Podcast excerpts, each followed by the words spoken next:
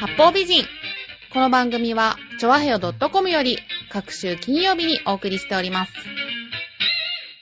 この番組は、音楽、美術、スポーツから、ボランティア、地域活動などジャンルを問わず、多方面で活躍するゲストを紹介する番組です。タイトルの八方美人は、韓国語では褒め言葉で、多彩多芸、彩色兼美などという意味です。はい。今日のゲストは、この方です。シンガーソングライターの石岡正隆です。イェーイ、よろしくお願いします。お邪魔します。いイやエいやいやいやいイやいややっと来ていただけましたよ。ねえ。はありがとうごいざいます。呼んでいただいいやて。いやいや、とんでもないです。来ていただいてありがとうございます。以前にもね、チョアヘオの番組では、ヨイチロとバッチのいつ言うそうそうそう。なんかいやいや、後半ほぼ準レギュラーかのように。こいつまたいるよみたいな感じになってたとは思うんですけども。まはあい。でもね、ハポ美人ははい。初登そ場。あなりんがですとうよございます。いやいやいや。やっと来れましたありがとうございます。私のイッシーのイメージはね、はい。いろんな顔を持ってる謎の人っていう感じなんです。 そうですかはい。今日はですね、はいはいその顔を解き明かしてみたいなと思っております。なるほどえで、とりあえず、シンガーソングライターってことなんですよ ね。はい。 そう、そう、そうだと勝手に思ってますけど。今、どの辺で活動されてるんですかえまあ、せっかくなんではね、この長編を、まあ、浦安から発信ということで、やはり浦安の活動はすごく多いですねうんうん。スポンサーにもなっていただいてます、ユースタイル。はい月に1回イベントやってますけども、えーそのユースタイルでナビゲーターをやっているので、えー月に1回は確実に、えー浦安に登場してます。であとは、まあ、都内のライブハウス。関東近辺の都心部って。そうですね。はいい。シンガー歴ってどれぐらいなんですかシンガー歴は、どこから数えていいんだろう。 どの辺なんだろうどの辺なんだろうみんなどうしてるんですかねうんデビューして、はい。デビューして、えー、6年目か。あ、そんなもんなんですか、はいそういえば、医師っていろいろやってるからすごい大人に見えるんだけど、若いんですよね、すごい。 余いや裕いにそやいやれ。年はすごい若いんですよ。すごく、すごくはないですよ。もうだいぶいい年にね。あ、そうですなってきたけかど。あ、でも6年なんですそうね。歌い始めて、歌い始めてでも8年ぐらいとか。北海道出身じゃないですか。はで、上京してきて、その後ですかその後ですね。そうなんです。だから、あのー結構歌とかやってる人って、やっぱり小さい頃からやってたり、うんあの中学合唱部で、その後声楽進んだりとか、もううバンドで歌ってましたって人多いんですけど、はい私遅いんですよ。22、3ぐらいから。そうなんだ。そう、歌い始めて。それまでね、カラオケとかもちょっと恥ずかしくて、歌えないぐらいの。 えー、なんでそれが、えーうんシンガーをやるように。 あの、まあ、きっかけとしては、音楽はやってたんですよ、ずっと。はい、で、地元にいる時にバンドを組んでて、うん。で、そこではベースを弾いてたんです。ベースに合う。そうそうそう、ずっとベーシストで、うん。で、バンドの曲も作ってたのね、その時。あ、そうか。すでにじゃあ、作曲と作詞はできた感じなんそでうそすかう。。で、オリジナルの曲ちょっとみんなで作ったりとかしたりとかして、うん。で、その後、バンド、まあ、状況に当たって、うまあ、んバンドはあんま自然消滅みたいな感じで、うん。で、こっちに来た時に、ベースをね、続けたかっほうほた。う。まあ、プロになるとかそういうのじゃなくて、うん。まあ、ずっと好きだったから、うん。で、続けたいなと思ったけど、上京した時はね、知り合いゼロだったから、ああ。何のつてもなく来てたから、うんうんうんバンドを組めなかった。最初ね。はいはだからしばらくバンド組むまでの間、ちょっと、バツナギで一人でできる音楽をやってみようかなと思って、うんまずそこでギターを持ってみた。い。それまでギターって、なんかね、ちょっとは弾けたんだけど、あのうん遊びで。うん。そんな、でもね、人前で演奏するようなレベルではなくてうん。で、とりあえずギターで一人で歌うんだったらん、なんか形になるかなと思っうてん、始めてみたのがきっかけ。あ、そうなんですそうそか。お一人で歌ってる時と、いろんなバンドもうん、うんはい。結成されてますけど、うんその辺に関しては。その辺に関しては、結成というか、うん、なんかね、基本きっと先ほどからなんかいろんなことをこの人やってそうってイメージが強いと思うんですけど、 はい。あのね、基本誘われたら断らないっていう、あこあ。の性格が、ううんん、そこに繋がってるのかもしれない。だから今、あの、ゴスペルのバンドを、はいはい。まあちょっと教えながらうん、ベース弾いてたりとか、うんあと、吹奏楽アンサンブルはいはい。のバンドをもやってたりとか、うんあーえ、イシーはそこで、ゴスペルのバンドにベースを教えてるんですいかやそこは、えっと歌とかハーモニーをちょっと教えあて、そうなんだで、ライブをするときはうんベースを弾いてる。バックでそうそう。普段の練習のときはへ、ーまあ教えるってほどでもないけど、きっうとん、なんだろう、全体見れる。まあピアノの人と大体俺が、そこ合ってないよとか、こういうアレンジにしましょうかとか、うん。ね、ちょっとそこの、もうちょっと和音きれいに作りましょうとか、やってって作り上げてって、うん。で、実際、あの、ライブの時には、歌わずにベースを弾いてサポートしてるみたいな。へえ。でも吹奏楽の方では吹奏楽の方は、えーっと、譜面書いて、編曲の譜面書いて、うん。で、みんなのまあ練習して、あーで、まあ保育園で演奏しようかとか、ちょっと、あの、浦安、みんな浦安中心に活動してるんで、まあ浦安の保育園とか、うんなんか自治会のお祭りとかで演奏しに行ったりする。それらのことを並行してやってるっていう。そうそうはあそう。誘われたから断らなかった っていう。いや、でもそのバイタリティというか、パワーはすごいなと思います。いやいや でもなんか、誘われて断って、でもまあ、誘ってくれた人って元から絶対知り合いじゃないでうすか。ん、うん。で、なんか、誘う人たちが、どこか横で、こうんの間の練習さ、とか、この間の本番楽しかったよね、みたいな話をしてると、ちょっと悔しくなる。ああ負けず嫌いなんだ。から、ああーあ、参加しとこうって。 なるほどね。ああ、でもなんかちょっとわからなくはないですねうんね。それはなんか、うんあとはそこにいろんなチャンスもあるし、んある意味、そこから自分の音楽活動、ん自分のシンガーソングライターとしてに繋がってってるものもいっぱいあるし、うんうん。やっぱりなんか、きっとね、世の中にはいろいろなものがうんこう転がっていて、う。うんん。なんかなんとなくそれをいっぱい捕まえたいと いう。なるほど。なんかちょっとまとめっぽくなっちゃ いやいやいや、まあ、全然まとめてない。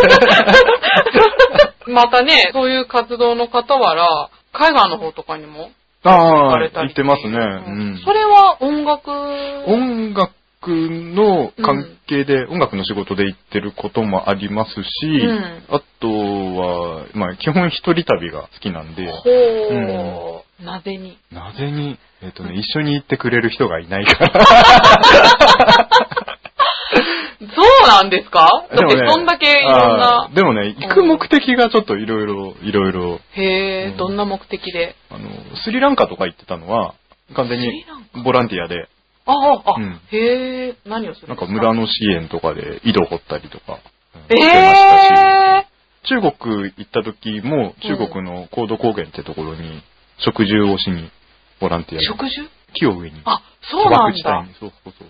へえ、え、中国の、などこですか高度高原って、高度高えっ原。と、ほとんどモンゴルの方なんですけど、あーの、日本によく、はいあの黄砂飛んでくる、あ飛んできますね。その砂がある砂漠。あ、あーその砂漠から日本に飛んでくるんだけど、はい風にはいあったやっぱりそこの地域の農村とかは、やっぱり、うんあのーさ農作物がどんどん年々砂漠化してって育たなくなって、村も貧しくなってっていうところに、うん。まあ、木を植えに行く。そういうじゃあボランティア活動とかもされて、例えばその現地で歌を聴かせてあげたりとか、そういうことはあ、もちろん、あの、目的は木を植えに行くんだけど、んうん楽器は持ってってあ、うん。ななんか、村の小学校で演奏したりとか。そうなんですあか。まあ、うまいこと並行しながら。今まで中国とスリランカと他にも。まあ、ボランティアで行ったのは、あとケニ ア。ケニアケニア。どうでした治安とか。ケニアはもうね、でもね、ナイロビはもう治安が悪すぎて、一人では外に出てないですね。あーもう絶対出るなと。ね出た瞬間襲われちゃうよっていうぐらい の。まあでも、ナイロビ離れたら本当みんなすごく優しい、おーうん、人たちで。すごいですね、えなんか、アフリカとかって人生観変わるってよく聞くけど。ああ。まあ、うーん、そう、まあでもどこも、中国もスリランカもやっぱりこう、うん勉強するというか学ぶことがすごく多くて、へね、ーなんか自分が何かをやりに行ってるんだけど、うんむしろこう、もらってくるものの方が、あーうん多いような気がしますね。あーなんかそのボランティア活動の中での印象に残った出来事とかあります かあーでもね、やっぱり世の中はすごいね、頑張ってる人ってすごいって思 った。それは何ボランティア一緒に行った人みいたいやなこと、ですじゃなくて、要は俺を受け入れてくれてる人がいるわけで、向こうであー何かしらのこう、礎を築いた人がいて、うんでその人が人を探してたりうん、手を探してたりするわけで、やっぱりそのうん日そういう人と話をしたりすると、いや、まだまだ頑張んなきゃなってね。へー本当に思ううん例えばじゃあそういうところで何かを成し遂げた人っていうのは、それって日本人だったり。えっと、その中国は日本人の方。そうなんだ。まあ、高見邦夫さんって方ではい、本とかも出してるんだけど、うんまあその中国が結構複雑だったのが、やっぱりうん戦争あった時に、うんその、高度高原の近い大道って町が、あの、石炭が炭鉱の町だったから、あうんうんやっぱり日本軍のその侵略というか、あーまあそういうのがあって、まあね、どちらが正しいか悪いかは別としても、結構やはり日本人をね、ちょっと、あの、よく思っていない街町全体というか、そうなんですかまあ、ものがあってうん、でも、その、高見さんは、それでも、誰かが行ってやんなきゃいけないんだからやるって言って、一人で本当に行って木を植え続けてたので、何十年と。で、本当に緑が復活してて、参加する人もすごく多く増えて、で、その街で歩いてて、日本人かって聞かれて、日本人だって言ったらう、ん高見の知り合いかって、よく来たねっていうぐらいまで街が変わって たのね。へーでも最初はやっぱりもうすごくそのもう本当に石投げられるわ、植えた苗抜かれるわ、もう、ああのーこう、なんかひまわりの種売ってるおじいちゃんに責め寄られて、うん俺の家族は全員日本人に殺された、なんでお前こんなとこ歩いてんだとか言われる中、あーなんかそれでもきっとねうん、木を植え続けてたんだよね。あでー今ではちゃんと地元の人たちが植林センターを作ったりとか、その仕組みを作って、すごく、やっぱりそういうの見ちゃうとね、はあ世の中は、ね、やっぱり、あーの、なんだろう、変な意味で、脚光は浴びてないじゃん。そうですね。なんすかごすいご地く、味ですよそうそう、ニね。ュースになって取り上げられたりとかはして、うんまあね、してたりもするんだけど、うんみんながみんなじゃあ、高見邦夫さんの名前を知ってるかっていうと知らないわけ。うん俺も行って初めて知ったから、そう うんそう例えばの一つだけど、俺がそういうのを見るとね、本当にね、まだまだやれることはあるし、まだまだ頑張んなきゃな。え、石岡さんがそういうボランティアに参加されるきっかけっていうのは何これがね、大したいい話じゃないんだけど。いやまあ、その、一番最初に行ったのが中国なのねうんうんうんうんうんで、結構まだ、もうすごい、10年ぐらい前か、うんだったんだけど、うんまあ、そもそもまず最初そのツアーを募集していた。結構ボランティアのそういうので、あと補助とかも出て、ああ、なるほど。個人負担がね、旅費に対してはすごい安かったの。ああ。で、俺、それまで、うん実は海外に出たことなかったの。いきなりそれはすごいですよね。でも、お、こんなに安く海外行けるんだ、行ってみようかな、一回っていうのがきっかけ。うん、だ えー。からね、超ひどいやつだったと思うよ。まあ、まあ、その、だって、主催してる人の名前も知らずに行ってるから。じゃあ、ちょっと行ってみたかったっていう。 あの、そう、あの、成田に行ってみたかったっていう。成田から飛行機に乗ってみたかったっていう。へー本当にたまたまそれだけでも、それで行っちゃうってすごいですよね。だって結構中国のその奥地なんてね、しかうんそうそもうモそうンゴルに近いとこなんて、そうそう結構ハードル高いですもうよ。ほんとね、北京からバス何時間も揺られて、その後もなんかもう、わけわからん道走ってみたいはな。ーそっか。だって10年前だったらそれこそ北京の直行便って出てなかったんじゃないんですかあ、あるある。じゅギリギリあったかな。あそうなんだでも、北京オリンピックがもう決まってたから、あそうなのそうそかう。結構ね、街としてはどんどんこう中国が発展していく。発展してるとこだうんまあもちろんね、田舎の方はまだそういう感じではなかったけどうも。ん。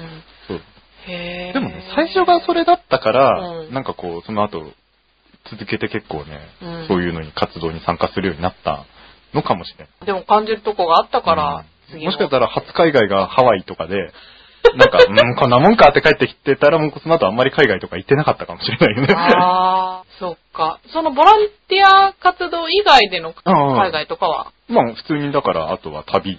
旅に。あああ。で、うん、ペルー行ったりとか。ペルーペルーに行ったりとか。あ、そうなんです。そそう そそれうもすごいなぁ。あんまり普通の人が行かない。あとはでも普通にあの、スノーボードを滑りにカナダ行ったりとあか。、ああ、じゃあうん結構遊べるんですそうそうね。そう。 まあ、い一気にこう、ちゃんとしたイメージとチャラいイメージがこう、ドーンハワイも3回ぐらい行ってる。 そうなんです か。でもそっか、そういうスノースポーツとかもやるんですね。そうそうそう。ハワイはね、ホノルルマラソン出るために。あ、そうなんですそうそかう。あ、そうだ、イッシーってなんかさ、うん自転車で国内のすごい遠いとこまで行ってませんでしたっけあーうんとね、去年新潟まで自転車そで 行っうだ、そうだ、行ってたよ。た。ちなみにあの、次は京都まで自転車で行こうかな。 え、いつですか、冬 えーいや、もう、あの、11月末ぐらいに。えーってかもうすぐじゃない ですか。今、そうなんですか。絶賛トレーニング中。ホノルルマラソンとか、その辺に参加するようになったきっかけっていうのはホノルルマラソンは、うんやっぱりね、フルマラソンを初めて走ってみたくて、あ、出たよ。やっぱそういう感じなんだ。そうそうそうこれがやってみたいっていう。そうそうで、あーだけど、あ、の、国内の大会って絶対制限時間があるのうんね。いつまでも道路を閉鎖してられないからあ、、そっうか。んあー、ね、警備員とかもいっぱい置かなきゃいけないかあーら、なるほどね。制限時間って絶対必要なんだけど、はやっぱりね、ハワイの人はのんびりして るね。制限時間がないんだよ。そうなんですか。え、じゃあもう何時間かかって そうも、そう。だから最初から最後まで歩いてる人とかもいるの。あ、そうなんですか。うんそうへー。そういう意味でも、まあうん、最初出るから、あんまりこう時間に追われたくないなっていうのもあって、うんで、いろいろ調べてて、あ、そっか、ハワイに行って走ればいいんだっで、え、最初の大会がいきなりホノルルマラソンなんですかて。でもその前にハーフマラソンとか、ああ浦安ありますよね、ハーフマラソああ、はいはい、ありますン。ねハ。ーフマラソンはね、3回ぐらい出てて。ああ、そうなんですそうそうか。なんかさ、最近マラソンブームですけど、ああ、そうそう。すごい流行何ってがる楽しいんですか何が楽しいんだろうね。楽しくないよ、全然。 辛い だけで。だってそうやって、 ねえ、いろいろ走ってるわけでしょ。うん楽しくないとやらないですよね。いやー、楽しくな いよ。えー、なんで疲れるだけだし。そうですよね。え、じゃあなぜ走るんですなんだろうね。か、うんまあ、もともとは、うんえっと、山に登るのをね、うん登山がすごい趣味で、ずあっそうなんだと、ずっと登山をやってて、それのトレーニングのために走ってるだけで、山が好きなんですね。もともとはずっとそのトレーニングのために走ってたんだけあど、そうなんなだ。んかだんだんわけわからない方向に行ってしま って、あ、でもランニングって基本ですもんね。あそうそうそうそう、ん。足腰とかね、山とかだと特にね、うんやっぱりそういうのが大事だから走ってたんだけど、うんなんでだろうね、なんかいつの間にやら、へそうーこの間100キロマラソン出たんえですよ。 100キロマラソン、え、それはちなみにどこのそれはね、新潟の越後くびきの100キロマラソンっていうのへー、感想。完走しましたね。すご疲ーれい。た。うん、11時間57分。そうですよね、100キロですもんね。そうそうそうそう私聞いただけで嫌になりますけどね。だからねちょっとね、走るのに関しては、うん。ちょっと自分を見失いつつあるから一回ここで落ち着こうかな と。あ、でも何やっぱり走ってると、じゃあ次はこれ、次はこれってなるもんなんですかいや別にね、ならないんだけど、うんなんかこう、まあフルマラソン最初走って満足したわけ。走ったと。あー。よかったとで、その話を誰かにしてたら、うん100キロマラソンがあるよ、みたいな。それには出ないのって言われて、ちょっと、うもう、じゃあ出るよ、 みたいな。じゃあ走ってみるさ、みたいな。あ、じゃあそれもなんか負けず嫌い的な。負けず嫌いなんだろうね。わかんないけど。ううんなんか達成感とかがあるのかなまあでも、達成感はある。確かに。やあっー。ぱりこう、なんかこう、結局自分だから、マラソンなんて途中でやめてもね、うん、ちゃんと回収してくれるし、はい誰にも迷惑かかんないし、うん。結局常にこう自分だけとの向き合いだから、うへーん、やっぱりゴールした時のそれなりの、やっぱり辛いから、ううんやんっ。ぱりそれなりの達成感はあるかもしれない。なんかストイックですね。ストイックなのかな何なんだろうな。なうんここでもなんかね、石が持ってるそういう趣味というか特技というか、そういうものがあったら人生変わりそうだなってちょっと思いました ね。でも本業はシンガーソングライターなんですうよね。んそ うですね。全く音楽の話してないですね。大丈夫ですか じゃあちょっとね、あのはい話を歌の方に戻しましょうか。海外の方もね、よく行かれるっていうことですけど、国内ツアーにあはいは行い。ったりもしてるってことで、どの辺回ったんですかどこ行ったかな四国4県は回っあ四国。て、で、あと北陸も回りましたね。ああと九州も回っすごいて。。全国じゃないですか。あとまあ北海道地元なんで結構地元のイベントとか呼んでもらえるんで、ああ、なるほ北ど。海道も結構回りましたね。へうえん、。でもそんなところぐらいかなへーどうですか、その地域によってなんか違いっていう。あ、ありますね。あ、そうですか。そうそうこっちとのギャップを一番感じたとこってどこですかそう。でもね、基本的にはうん、暖か い。地あ方ーは。本当に暖かい。あそうなんだ。あわかる気がすーる。まあ、あとね、この、東京の方からやってきてくれたっていう、その、うん迎え入れてくれ感もあれだしあ、で、すごくこう、なんか、あの、もともとツアーって言っても、あんまりライブハウスは選ばないで、うんど。ちらかといえばレストランとか、ああ、なるほど。そういうなんか音楽仲間が集まるところとかが、うんうんうんまあ、例えばセッションできるうんお店とか、そういう方がこうみんな集まってくるようなうん。ところとかにやらせてもらうことが多いから、うーうんん結構ね、。終わった後もお客さんとなるべく話すようにしたりとか、ああ、なるほど。うんちょっとセッションして遊んだりとか、そうそうへえ。いうのもやるようにしてるから、うん。うんでもね、うんあったかいね、みんなね。あ、そうですんか。北陸の人はね、うんなんか最初ちょっと冷たいのよ。あ、そうなんだ。でも後から思ったんだけど、シャイなんだなと思って。ああ、北陸ってどの辺ですかえっとね、、新潟、新潟。うん富山、うん石川、あうん福井。あ、ああ、魚が美味しいそうですそうねそう。なんかね、こう、大体結構俺、初対面の人でも握手をしちゃうのうんうんね、癖で。ああそうなんです かあどうもって言ってこう手出すんだけど、はいあ、ああ、みたいな。すごくシャイな感じなんだけど、結へー構、最初ね、おの子、リアクション薄いなとか思ってたんだけど、うん意外となんかこう話していくと、うん。結構こう、温かい、うん、あー心を持ってて。そうなんだ。そういえば、洋一郎さんって石川県であ、そうそうそうそう。そういえば、うんそうそう北陸だ洋一郎さんもね。シャイなのかな。シャイじゃないね、あの人。なるほど。四国ってあんまり情報がないんですけど、うん。なんか見るとこありますか って聞いたら四国の人いたら怒られちゃうかな。え、でも、四国はそれぞれの県がすごいですよ。徳島は、は阿い波踊りが有名。そうだそうだそうそうそううんうんうんあとね、最近はね、徳島ラーメンとか。うん知ってるあと美味ねし、い鳴門海峡も徳島だし。あはいはいはい。そそううそうだそうだ。鳴門の昆、わかめか。わかめは美味しい。あ、美味しかったですうか。ん。あと伊勢海老とかも有名だし。そうなんだ知で、らない高知は、ほら、うん坂本龍馬だし。そうか、最近ね、そうですよねで、。四万十川も高知だし。あそう、じゃあ結構そうそうそう見るとこあるんですね。そう愛媛の道後温泉。結構ね、あー、道後温泉。意外とね、うん有名な。あ、そっかそっか。まあ、旅も好きだから、うん本当に全国あちこち行ってるかうら、ん。意外とね、その県の名所をパパッと言えるかもしれあない。。すごいです。ね そうそうそうへー実際に回るとね、うんやっぱり覚えてるから、あー、そうですうかん。一番良かったとこってどこです か一番良かったところ、北海 道かな。いや、北海道はいいとこだね、もうね。帰る、は帰るたびに思うね。 あ、そうですうかん。どこがいいですかやっなんだろうね。やっぱり食べ物もいいし。ぱ。あー美味しいですよね。北海道ってさ、うんそもそも、い一言で言っちゃうけど、広いからね。はいはい。もう、関東なんて平気で、ね、そうです包ねみ込むぐらいの大きさがあるから、うんもはや北海道の中でうも、んこう南側と北側とか西側、東側でもう、文化とか、いろんなものも違うから、あー、そっか。食べるも。のとかもあー、そうそそうっか。北海道だけでかなり楽しめる。 あー。ちなみに出身は北海道の。出身は函館の方ですあね。、そうかだそうからか。南側の。へ本え当に南はなんかどういう文化の特徴があるん南ではどうだろうな。函館はまあ、イカとか、そっちの方食べるしあそう、だ結構美味しいですね漁師町すかあの感じ。なるほど。ううん。ん。意外と北海道の人って、あの、鉛がないとか言うんだけど、うんもう函館は鉛ってる。そうなんです そうかそうそうそう。へーやっぱり漁師町のあるし、青森も近いから、ちょっとね、あズーーズー弁に近い感じの。なんかじゃあ、北海道弁をなんか披露してください。北海道弁いきなり言えって言われたってのは、鉛らわかんねえってな。あー、なるほ こど。んな、こんな、あー、あ、なまらってすごくでなまら、したうっけんそうそうそう。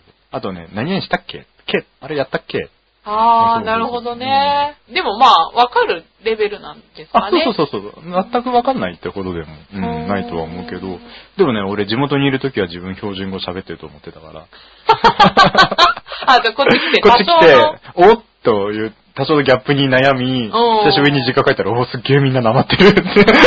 あー、でもそう思うんねだ。 そうそう。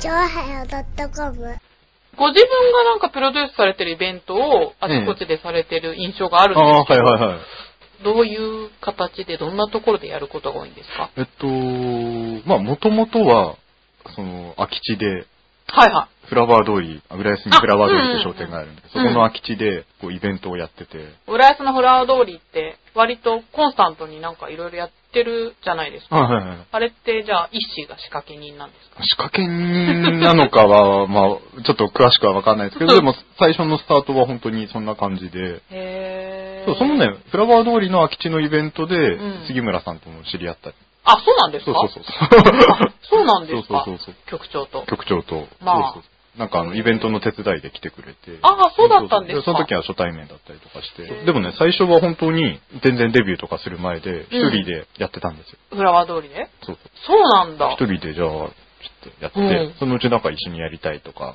いう人が増えてきたら、はい。今度商店街の人たちも興味を持ってきて、かあ、最初に商店街じゃないんだ。じゃないですね。すごいですねう、うそれ。。で、だんだんもうなんか年に2回やろうとかイベントになってきて、今度じゃあ、浦安市の、まはあい桜祭りとか、まあやはったとかに合わせてやろうとか、今度市の方から、じゃあこの日にやってくれみたいな感じで、もうだから、どんどんどんどん大きくなってったというか、うで、んそんな中でも、うんなんかまたこう、ちょっと原点に帰ろうって思って、うん。なんかちょっとまたこじんまりできるものをやったりとか、はあすごいですね、なんか、とどまるところを知らないというか。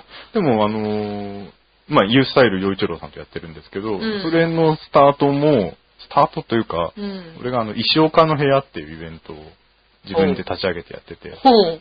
某マルコさんの部屋のタイトルをパクっただけなんだけど、まあ、某マルコさんそうそう、セッションして、はいトークもするっていう、トークライブっていあーうんうう、んそううんイベントをやって、自分と誰か一人ゲストを呼んで、まあ喋り倒してうん、歌い倒すっていう、3時間ぐらいひたすらや るっていうイベントがあって、で、それのね、5回目か6回目かな、うんの時に、ようちゃんがゲストだったの。ああ、ゲはスい、トはい。で呼んで、ほう。やってたら、それを見に来てた、まあそのユースタイルの、うん。えー親分さん。はい。まあ、その時はユースタイルって名前ないんだけど、うん親分さんがうお客さんで来てて、うんこの二人面白いじゃねえか。あ、うんそうなんですか。ちょっとなんかできるかもしれないから、呼べよっていう話になって、はい。で、俺とよちゃんが中華料理屋に呼ばれ、華料理屋 そうそう何の話だろうってい う。おうおうそうそうそうああ、そうなんですか。うんじゃあ、ユースタイルが生まれたのって、石岡さんがね、まあまあ、あの、ユースタイルはね、みんなでその後決めてったんだけど、うんうんまあ、声かけてもらったきっかけとかは、意外と二人でその、まあ、へー石岡の部屋でこう、今みたいな感じで、もう、うんまあ、その頃からなんかこう、関係性は変わってなくて、なる ほどおーこう、今みたいな感じでボケとツッコミでこうやって、もう、でれ、だらだらだらだらライブをやってたら、へーなんかそれを気に入ってもらえて、あ、すごい、じゃあ、ユースタイル誕生の秘話がここで明かされた。そんなこともあったりとかしたりとか。でもやっぱり、りなんか、ね、動いているといろんなものがやっぱり広がっていくんですね。そうそうそうそううんですうんね。石岡の部屋もね、最近ちょっとやってないから。あ、でもそれはちゃんと継続してるんですねしてますよ。うん。だそうなんだ。から、まあ、うん。ちょっうんと、年明けぐらいからまた久しぶりにやろうかなと思ってて。あで、ちなみに、その、空き地のライブもはい、場所は変わりつつもー、はい。ガレージだったり、えー古民家借りたりしながうんうんうら、んまだやってますよ。そうなんです ちかゃんと、年に一回。いやね、そんなパワフルな石ですけど、曲を紹介しましょうか。おじゃあ、石の方から曲紹介お願いします。はい、えー、アルバム、旅の途中から、トーク、お聴きください。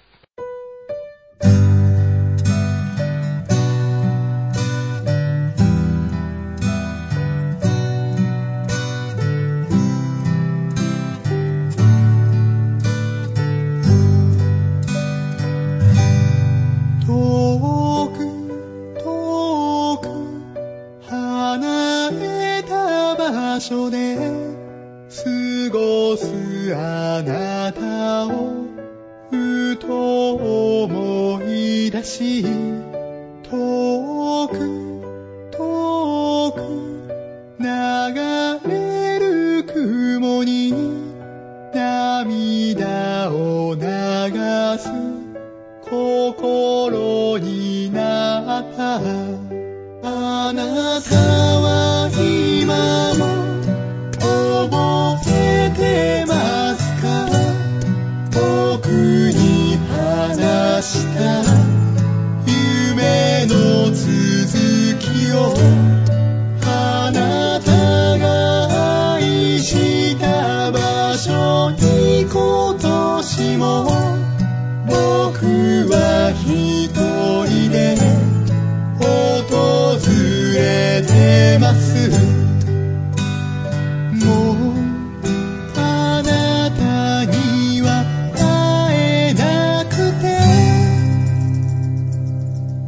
遠く遠く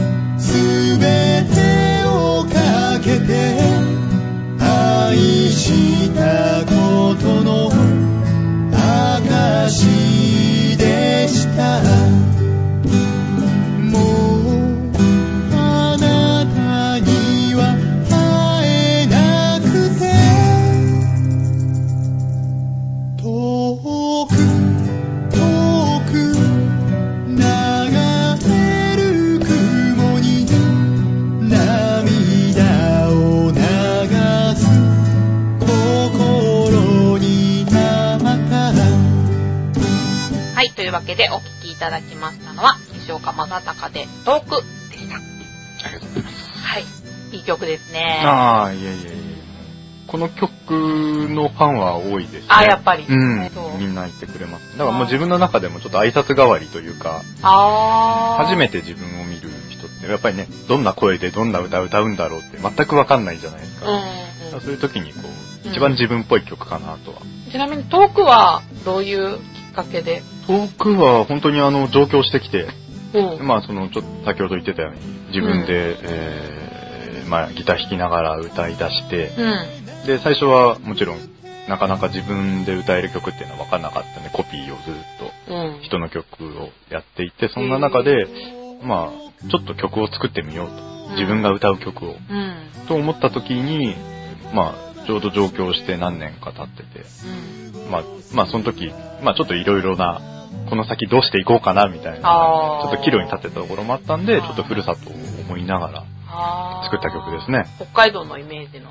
そうそうそう。自分の中ではすごくこう、完全に自分の田舎が浮浮かぶ曲になってます。だから暖かい気持ちになるのかもしれないですね。続いては、イッシーのベタですけど、好きな食べ物は何ですか好きな食べ物うん。えーっと、カレーライス。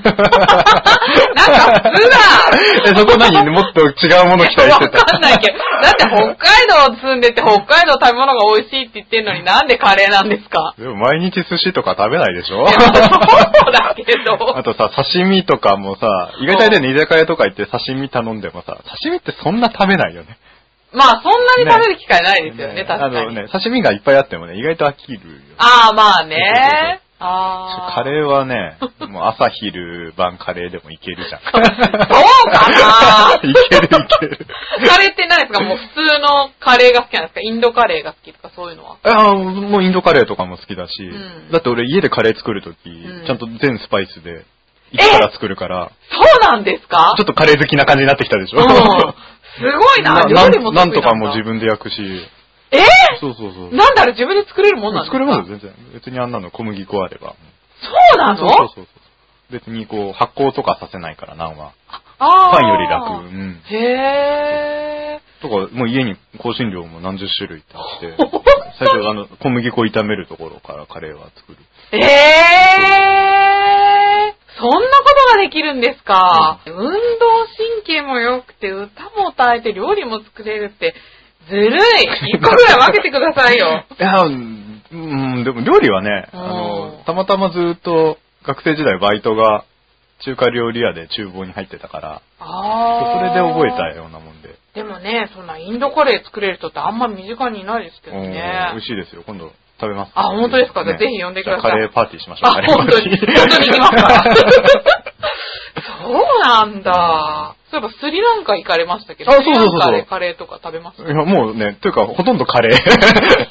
他、他の選択肢がないんだ。あの、そうなんだ。あの、なんだろう、カレーライスではないけど、うん要は、えっ、と、日本で和食でう、ん。だしを使うように、うん向こうはスパイス。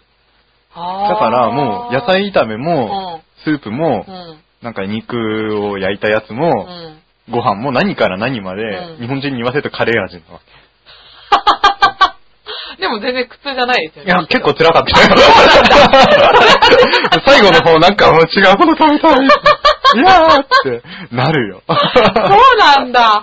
あーあと向こうのそううん手で食べるからねあー基本的にあそうなんうだ。んえーでもなんか手で食べるとほら、五感で味わえるから美味しく感じるって。うんまあ、慣れちゃえばね、全然。ああーとね、こう、だんだん慣れてくるとね、手が最小限に汚れない食べ方をね、身につけてくる。そうなんですかこれね、ラジオだとすごい説明しづらいんですけど、うん。カレーを手で食べるってなると、なんかこう、えっとつまんじゃいそうじゃないですか。はいはい最。初知らないとガッてつまんで、うん食べると、結構手のひらとかうんベトベトになっちゃう。うん。だけど、うん。向こうの人をよく見てたら、うん指先をスプーンのようにしてるんですね。わかるかなあーちょっと指先をこうクイッとうん。丸めて、うん。指うん4本で、うん。えーと親指を除いた4本の指をスプーンみたいにして、うん。でそこにちょこっと乗せて、親指で押し込む。口の中に。へー。これ説明になってるかな大丈夫かえーななんとなく なんとなく。うん。そえ、カレーをこうやって手でこうやって、うそうそうそう。あ、そうなんだ。なんか何とかに包むとかじゃなくて。じゃなくて、そうなんだ。で、カレーはね、ちょっと汁気があるから、うんなん、なんて言えばいいのかな。なんか、スナック菓子みたいなのが絶対カレーについてるのね。ああ、なるほど、で、ね。ご飯もついてうて、んそのスナック菓子をとご飯となんか混ぜると、ちょっとお団子状になるわけ。はいはいはい、カレーがそう。うんうん。それをだから先ほどの4本の指のスプーンの上に、指のスプーンの上にちょっと乗せてうん、親指でクッて押し込んで、へー食べるとね、全然指汚れない。あ、そうなんですか。最初わかんないから、こう普通にガーってつまんで食べると、もうんう手ベトベトになっちゃう。おーいやー、異文化体験ですね。そう思ったよりもカレーで膨らんだね。よかっそうですね。た。 最初カレーライスって答えて、え、普通って言われて、ちょっとどうしようかと思って今張り切ったんだけど。ありがとうございます。えーっと、じゃあね、あ、これはさっきの質問とダブるかな。好きな場所とかは、海外でも国内でもいいんですけど。好きな場所好きな場所あ、でもやっぱり山の上は好き。あー、そっか、登山好きですもんね。登山は何ですかやっぱり達成感があるからするんですかうん。うんまあ達成感もあるけど、んやっぱり綺麗ですよ。すごい、日あー本だとやっぱり北アルプスとか、あ、うん、行って上の方を縦走していると、ほんと景色も綺麗だへーし、夜の星とかも綺麗だし、まあもちろん大変だけど、うん。まあ大体山入ると5日間ぐらい入るんですよ。あ、で、テントで食料全部持って20キロぐらい背負って、へ重ー走って言って山の中をずっと歩いていくんだけど、うん。一日歩いて振り返ると自分が歩いてきた山とかがすっごい遠くに見える。ああ、こんなに歩けるんだ人間ってっていう、そその達成感もあるし、まあもちろん雨とか大変な時もあるけど、んバーッと晴れ渡ったりとかすると、うもうね、結構、もう感動するね。本格的なんですね。山はもう本当にずっと登ってるんで、あーもうちっちゃい頃から。あ、そうなんですか。それはなんかご両親が山あ好そきうとそかうそうそう。まあ、父親はもう山やる人だったんで、へー3歳ぐらいからずっと連れられて、うん。うん、山は登ってるんで、へー ちょっと一時期やめてた時期もあったんだけど、高校生ぐらいの時。うんでまた復活して。今まで。で一番良かった山は。うわー、だ ー。難しいなー。印象に残ってるとかでもいいですかあーでも、その、槍ヶ岳って有名だと思うんですけど、うんうん槍ヶ岳に、うんえーっと、登山道じゃないうん。バリエーションルートって呼ばれているうん。ところから、うん。今年の夏登ったんですね。はい。まあ、要は道じゃないうん、うん。とこ。ろで、まあ3日間ぐらいかけてう、ん。もう崖を登っ てい、あの、俺のすごい好きな登山家の加藤文太郎がうん死んだ場所なんですよ、そのルートが。で、ここはいずれ行かなきゃなと思ってて、うんそうそうそう。でね、滑落して5メートルぐらい。で、もう血だらけで、えー、そそれれでい、つの話ですかえー今年の8月。そうそうそう。怖いよラジオだから見せれないけどね、うん完全に傷跡残っちゃったあんだよ、ね。本当だそう。何針塗ったんですか、こそうれ。そう。あ、縫ってないですよ、全然。塗ってないの、うえんでも縫っめないっちゃくちゃ残ってますよ。自然治癒あー でも、やっぱりそれはね、登り切った時の、うん、達成感というか、よしっていうのは、あうー確かにね、山、日本ってこんなに綺麗なとこがあるんだとか、うん思いますよね。そうそうそう私も小高連峰だっけあ小高なうんんか、車で行けるとこしか行ってない け ど。ん。上高地側とかね、そうこっちの方からそうそういや、それでも綺麗ですよ。うん十分素晴らしいと。まあなんかこう、すごく素の自分かもしれない。一番こう、山登ってる時が。あ、そうなんだ。うん。その自分、ど、どんな感じなんですかうん、ま、なんまあやっぱりね、音楽、てか人前で歌ってる以上は、ある程度、うーん。少しこう、ね作ってるというかねうん、っていう部分はあるし、うんなんかその何かをストイックに頑張り続けてるのもある意味、なんだろう、うん、ちょっと無理してるというとあーころもあるかもしれないけうど、ん。山が一番なんかすごくこう、なんか素直な自分な気が。へーうんだからね、あんまり人と山に行かない。一人で行あく。、一人で行ってるんですかか気をつけてください ね。そうなんだ誰かと行くと素の自分になれないから、でもね、人前に出るお仕事してる人はそういう時間必要ですそうそうそようそう。なんねか。すごくこうね、あうんと、うん、なんかさっきも言ってたけど、んこう、なんかやらなきゃ気が済まないのうんうね。んうん休みの日とか一日、まあ休み日ないんだけど、基本ねさそう。でも休みの日があったとして、一日何もしないとすごく後悔感に駆られると思う。あ、わかる気がする。常になんか動いてないとダメだけど、山行っちゃうともう、ほら、することない。そうですね。もうパソコンも通じないし、おーね、何もできない。うん。で、日が沈むと動けないから、もう4時ぐらいでテント張って、うん。で、朝まで、ね、何もすることない。何してんですかえっと、まあ、本読んでたりもするしあそっかそっ、まあ、ご飯食べたり、あともうずっとただ星見てるとか、そうそうそうへぇー。ちょっとね、ウイスキーとか持ってったりとかあすー。るもう、ある意味何もできない空間だからこそうん好きなのかもしなんか、石井の人間性がちょっれ ない。と見えたような。へー なるほどうんそうなんです、ね。好きな場所かもしれないですね。うんでは最後の質問ですが、好きな言葉を教えてください。好きな言葉、えー有言実行、おおなるほど即 答です。なるほどね、それいつぐらいから好きになったんですかその言葉好きになったというか、うんももうモットーにしてるというか、へーいつからだろうなあでも、北海道から出てきてからだ と思う。そうなんですか、うんじゃあそんな時からもうすでにそんな人間だったんです ね、一時は。どうか。なるほど。意外とね、こう、社交辞令が、どこまで社交辞令かわからない、ちょっと空気の読めない人になってしまう。そうなんですか この間飲み行こうと言ってましたけど、いつ行くんですかねいつ行くんですか いつなんですかそれ。ありがとうございます。はいじゃあここでですね、えー私から一心にプレゼントが おうあるんですが、じゃーんおーこれは、これイッシーのが、、これは、 これはね、一紙を書いたんですけど、私ね、もうね、これ書いてる時に悲しくなってきて、今まで書いた中で一番似てない気がする。そうっすかえ、似てる似てる。本当ですか、うん漢字つかめてますか掴ねめてる掴めてる。よかったあー、嬉しい。あよかったです。じゃあ、ここのね、この絵にね、あの、先ほどの有言実行と一筆書い て、お渡ししますので、 ありがとうございます。おー、す撮っといてくださごいい。実はね、これこう、あの、バチ君のスタジオ行くと飾ってたりとか本当ですか飾ってくれてるんですかそうそうそうそうあらここうね、噂では知ってい た。この存在を。本当ですか ああ、やった。まあ、ありがとうございます。あよかった。怒られたらどうしようと思って。いやいやいやいやちゃんと喜んでくれた。似口てますよ、似てますよ。本当ですかそのなんか唇ボテっとした加減とか。そのはちょっと一種の特徴かなと思って。そうそうそうそう外せなかったんです。あとその、垂れ目な感じ とかね、超いい感じです。よかった。ありがとうございます。ありがとうございます。やったー。はい。あ、よかった。じゃあ、喜んでいただいたところでですね、告知なんかあれば。あはい、えーちなみに11月23日は、ちょうど京都に向けて爆走してる最中で すね。きっとこれが配信されてる時私、超走って ます。京都で自転車で。自転車があんまり日程取れなかったから、ほとんど寝ないで走んないとね、つかないと思う へんですけど。ぇー。何泊の予定なんですか えーっとね、2泊。 ?2 泊で自転車、うん京都行く意味ないじゃん。だから京都着いたらすぐ買いに行っておかしいよ、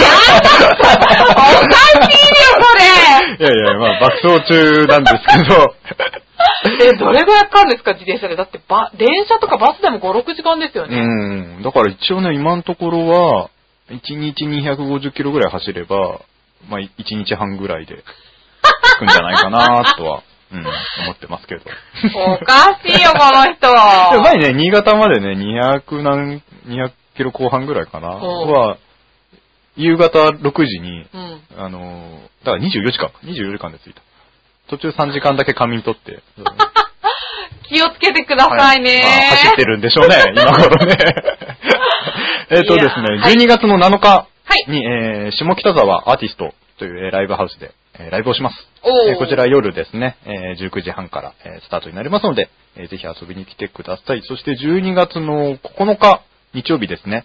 あのーこれは浦安吹奏楽団という浦安吹奏楽団あるんですけど、そこでトランペットを吹いてまして、あ、トランペットも吹けるんだ。はい。で、そちらはえー全然歌わないんですけども、えー浦安吹奏楽団のウィンターコンサートというものが、えー行われます。おーで、これは中央公民館の上の集会室で入場無料ですので、おえー1時から、えースタートします。あのークリスマス近いんでクリスマスの曲とあかーいっぱいやって子供も楽しめる、うんえーラインナップになってますので、ぜひ遊びに来てください。そして12月の20日、うんえー先ほど言ってましたユースタイル、月に1回やってるイベント、えー、チョアヘルさんスポンサーありがとうございます。はいえーユースタイル、えー29回目、こあーこまで来ました。ね。 29回か。ちょっとこの数になってくると歴史を感じてきますよね。本当ですね。はい。